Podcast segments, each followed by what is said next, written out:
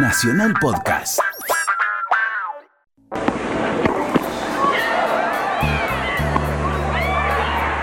Gabriela Sabatini, the new U.S. Open Women's Champion. I don't know. I, I just can't believe that I won this tournament. It, I, I've been dreaming a lot to, to win it, and uh, I can't believe this came true today. Lo definía como un sueño y pudo hacerlo realidad. Y de golpe empezó el US Open. Y me pasaba algo a la noche cuando iba a dormir, pensaba levantando el trofeo. No me podía dormir pensando en eso. Gaby Sabatini, un sueño hecho realidad. El sábado 8 de septiembre de 1990, en el estadio Louis Armstrong de Nueva York, Gabriela Sabatini ganó el Abierto de Estados Unidos, su único Grand Slam. Fue la única tenista argentina en lograrlo.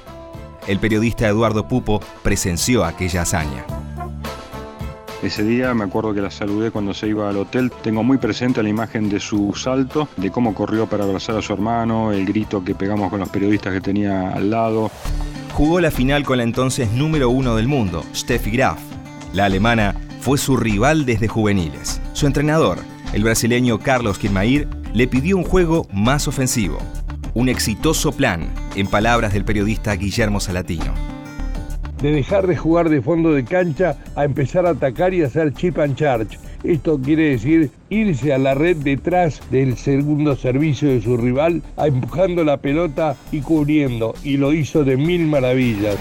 Con Carlos jugué mi mejor tenis. Él supo encontrar la vuelta para que yo me sintiera con menos presión y más relajada dentro de la cancha.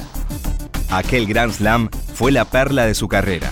Hasta ese momento había ganado 14 títulos oficiales mi padre siendo hincha de River, bueno, nos hicimos toda la familia socios de River y bueno, empezamos a ir, empezamos todos a probar con el tenis. Yo tenía seis años, eh, pero bueno, ahí fue que me enamoré del tenis. En 1984 debutó en el profesionalismo y en mayo de 1985 se convirtió en la semifinalista más joven de la historia de Roland Garros. Con solo 15 años, en octubre de 1985 ganó su primer torneo profesional, el Abierto de Japón. En 1986, Gabriela se metió por primera vez en el selecto grupo de las Top 10.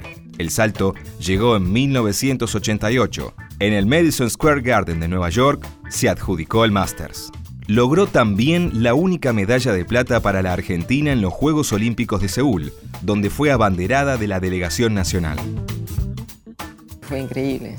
Sí, sí, esa experiencia fue única. Es algo totalmente diferente a lo que nosotros estamos acostumbrados a jugar, ¿no? Eh, la energía que se vive ahí, eso es lo que más me impresionó a mí. Y te contagia.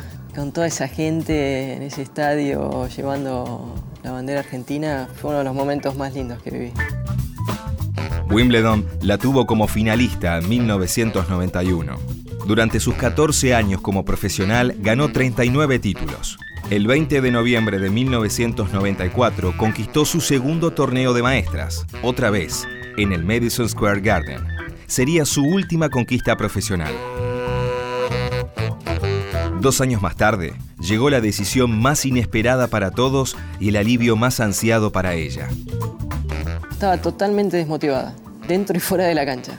Como persona ya estaba empezando a, no disfrutar y, estaba empezando a interferir en, mi persona, el del tenis. Y me pesaba un montón. Y bueno, cuando yo tomé la decisión, sentí un alivio enorme.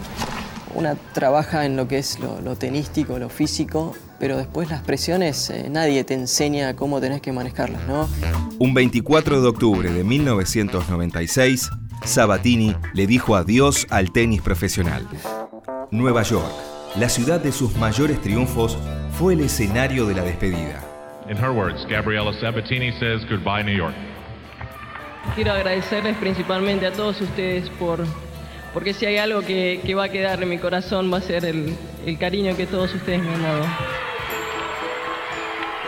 Gabriela recibió en el año 2000 el premio Conex de Brillante a la mejor deportista de la década. Presentada por Graf, ingresó en 2006 al Salón de la Fama del Tenis Internacional y allí consagró su sitio de honor.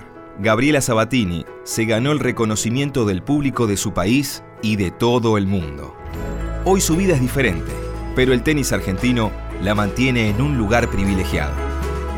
Es otro, otro paso de mi vida, ¿no? Eh, por supuesto es, es, algo muy importante porque el tenis fue, fue algo que yo hice casi toda mi vida, desde los seis años que empecé y hoy haya terminado, ¿no? Eh, se cumplió un, un ciclo muy importante en mi vida.